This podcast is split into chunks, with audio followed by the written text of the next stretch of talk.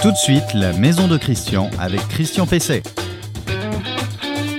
Eh bien, bonjour, bienvenue dans euh, la maison de Christian, dans ce nouvel épisode, dans votre émission euh, Web TV et podcast, donc euh, en audio, pour aménager, équiper, restaurer, rénover, notamment sur le plan énergétique, votre habitation, votre logement, votre maison individuelle ou votre appartement.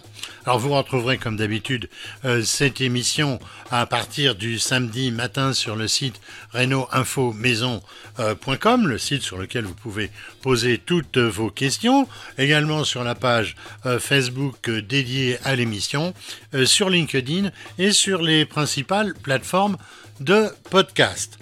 Et également évidemment sur notre chaîne YouTube, une chaîne spécifique donc à l'émission. Alors dans cette émission, je vais répondre à la question de Victor. Victor qui me demande comment éviter les feux de cheminée. C'est une bonne question en cette période on relance donc euh, les appareils à bois et notamment les inserts et les foyers euh, ouverts. Alors mon coup de cœur produit de la semaine, eh bien, ce sera pour un cloueur sans fil.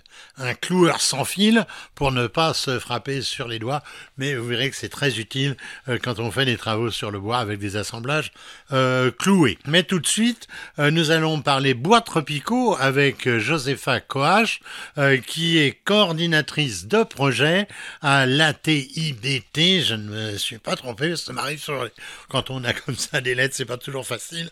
Alors c'est quoi l'ATIBT eh Bien, c'est l'association technique internationale des bois tropicaux qui assure, alors je cite, la promotion d'un commerce durable, éthique et légal des bois tropicaux en tant que matière première, naturelle et renouvelable. C'est un beau projet finalement.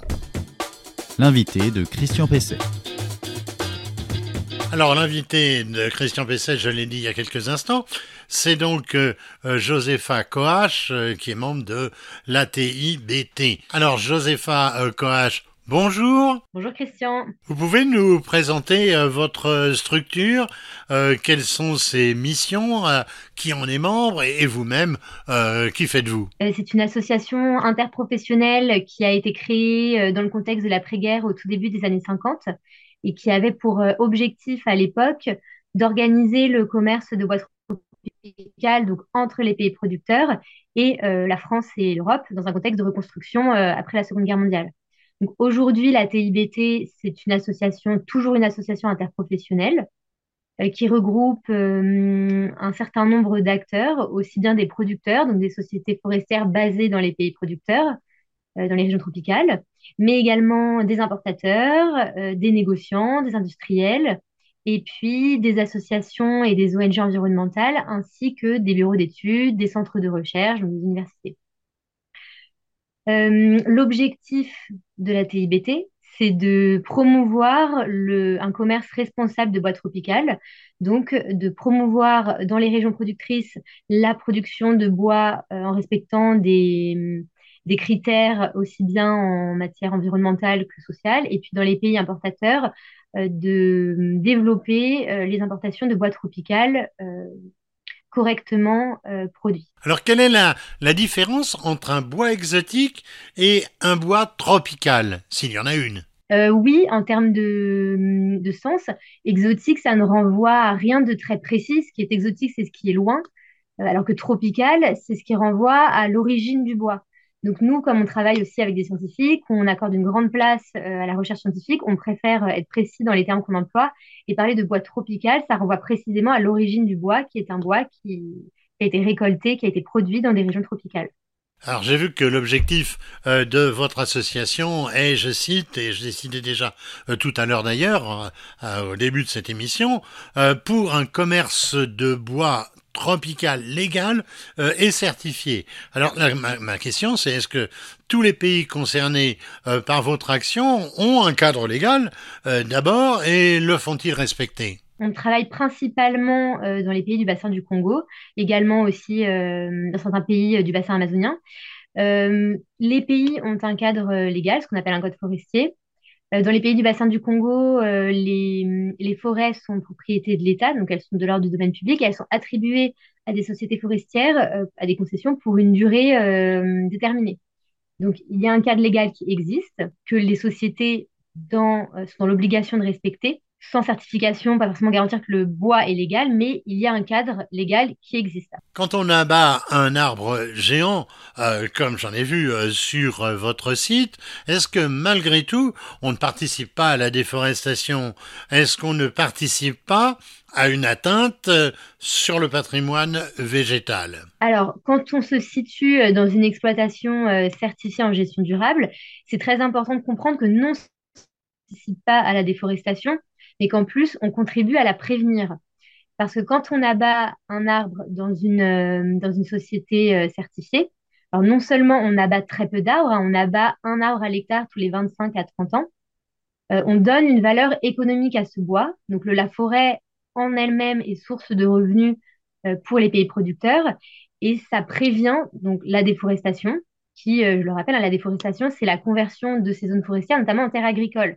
On prend souvent le cas de la Côte d'Ivoire, qui est un pays euh, très forestier et qui a été euh, en très grande partie déforesté pour la culture du cacao. Donc, donner une valeur économique à cette forêt en exploitant, en prélevant du bois de manière raisonnée, c'est une manière de conserver les forêts en les laissant sur place plutôt que de déforester pour planter des cultures qui seraient, qui seraient plus rentables si le bois n'était pas exploité. Alors ensuite, sur cette question de, très, grand, de arbre, euh, ça semble impressionnant. Euh, c'est aussi euh, qu'on ne peut pas exploiter, on n'exploite pas dans une société certifiée des petits arbres, puisqu'il faut laisser le temps aux arbres de grandir suffisamment pour pouvoir se reproduire. Donc il y a ce qu'on appelle des diamètres minimums d'exploitabilité qui garantissent que les arbres qu'on abat ont eu le temps de grandir suffisamment pour assurer la régénération naturelle. Quand on sélectionne, euh, comme ça doit être souvent le cas, un, gros sujet qui est euh, donc en, pleine forêt, euh, loin des pistes, est-ce qu'on ne sacrifie pas des centaines de petits plants pour sortir cette grume? Alors, il faut savoir que dans une exploitation certifiée, tout est pensé, rien n'est fait au hasard. Donc, avant le début du prélèvement et de l'exploitation, il y a une cartographie très précise qui est faite. Donc, on sait précisément euh, dans chaque parcelle quel arbre il y a, quelle essence, euh, combien de ces arbres aussi. Et quand on va abattre un arbre, alors non seulement on va abattre un arbre stratégiquement par rapport à la piste qui va ensuite permettre de l'acheminer vers le lieu de stockage ou de transformation, et on n'abat pas l'arbre n'importe comment.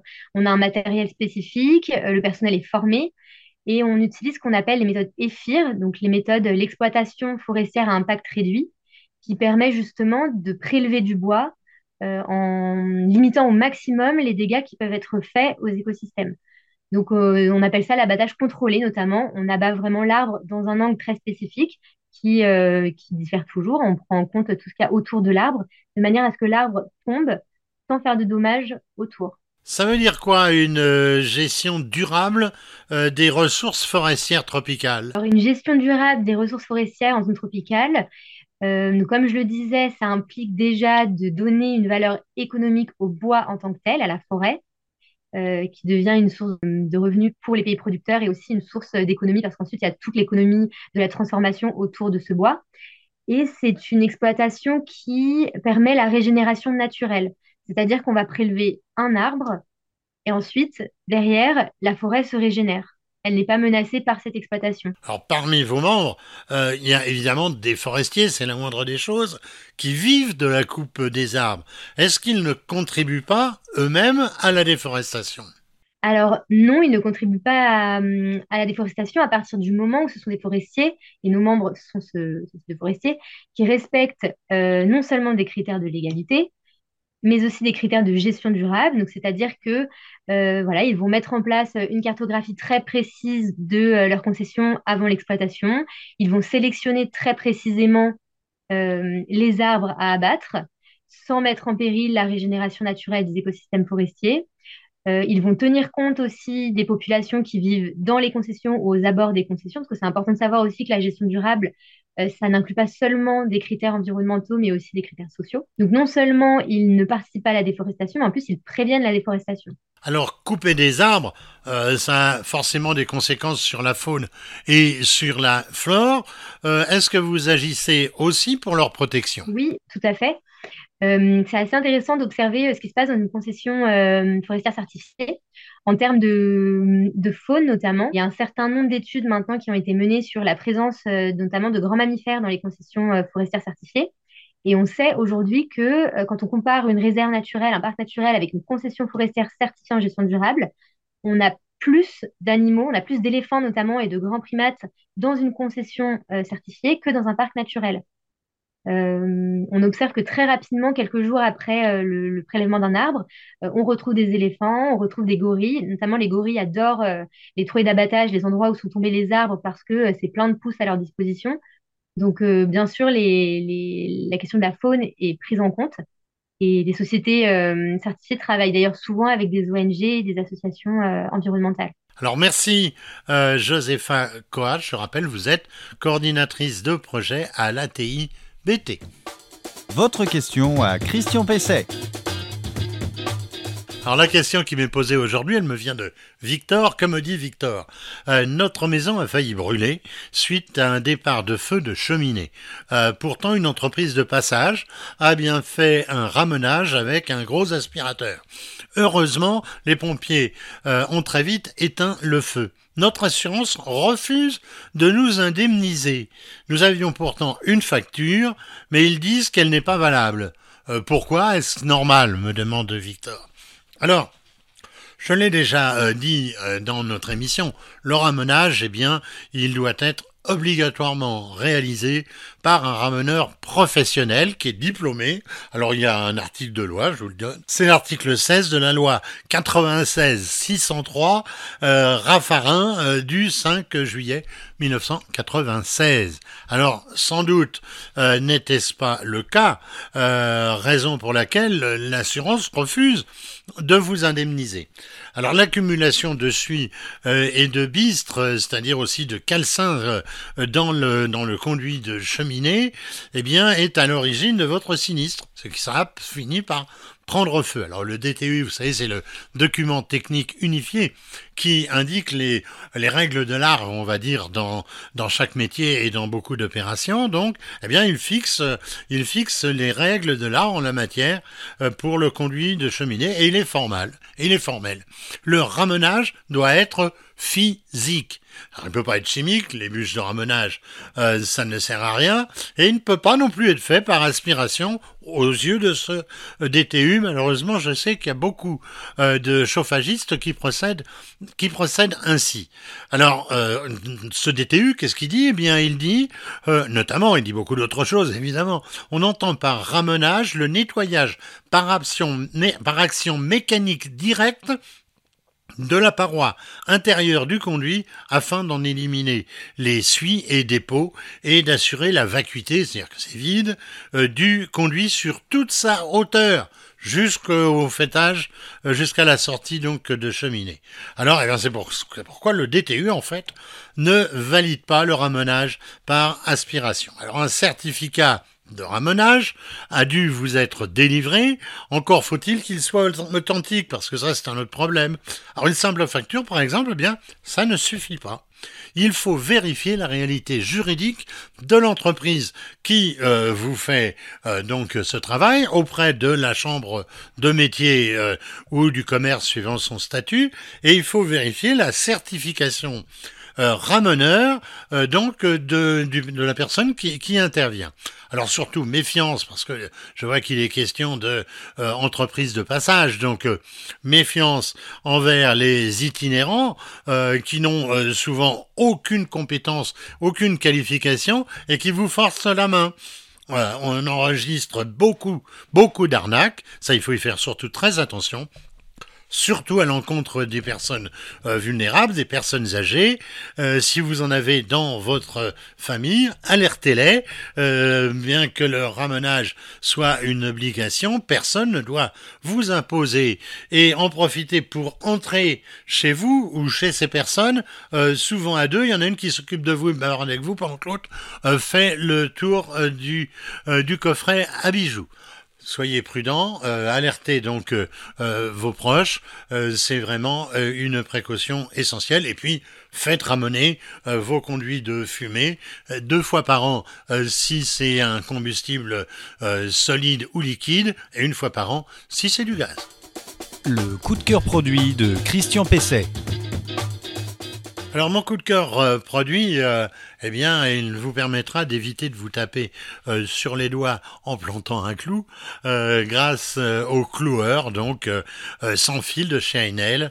ce type de matériel existe depuis longtemps déjà, mais il est généralement pneumatique, il est même toujours pneumatique. Ça veut dire qu'il vous faut un compresseur. Alors celui-là, il n'a pas besoin d'une alimentation pneumatique, il est alimenté par l'électricité et par une batterie évidemment euh, interchangeable. Alors vous pourrez faire avec lui des travaux de charpente, des travaux de toiture, euh, mais aussi de mobilier, par exemple avec des panneaux. C'est vraiment très simple à ce moment-là euh, et, surtout très rapide de faire ce type de réalisation et ça vous évitera d'avoir un compresseur ou de le louer, mais ce qui est quand même rarement dans la panoplie euh, du bricoleur euh, moyen. Alors, le, ce cloueur, il utilise la technologie dite presse air, qui est développée par, par la marque, qui intègre une chambre de compression d'air, donnant une puissance euh, équivalente à ce type de matériel en pneumatique. Alors l'outil est autonome puisqu'il utilise, je le disais, une batterie, une batterie 18 volts de la plateforme Power Exchange euh, compatible avec les outils euh, de la marque. la puissance de ces batteries va de 2 à 8 ampères suivant les travaux que vous avez à réaliser et à la puissance dont vous avez besoin. Alors la cadence de clouage est impressionnante puisqu'elle atteint 60 coups minutes.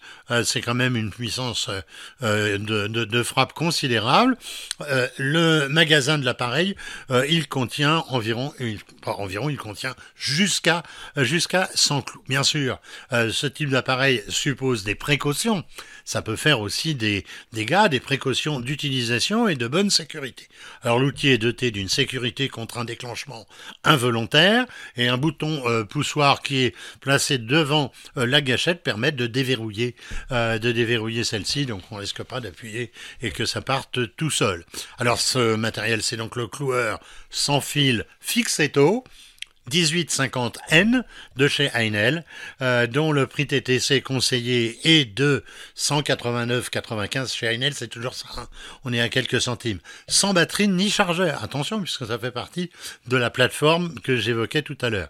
Le prix des batteries, alors il y en a, il y a, 5 puissances, euh, ça va de 49,95 à 124 euros, euh, selon, donc je vous disais la puissance, et le chargeur de 34,95 euros à 99 euros 95 selon la euh, rapidité de recharge. C'est disponible en grande surface, en grande surface de bricolage, en e-commerce et en négoce.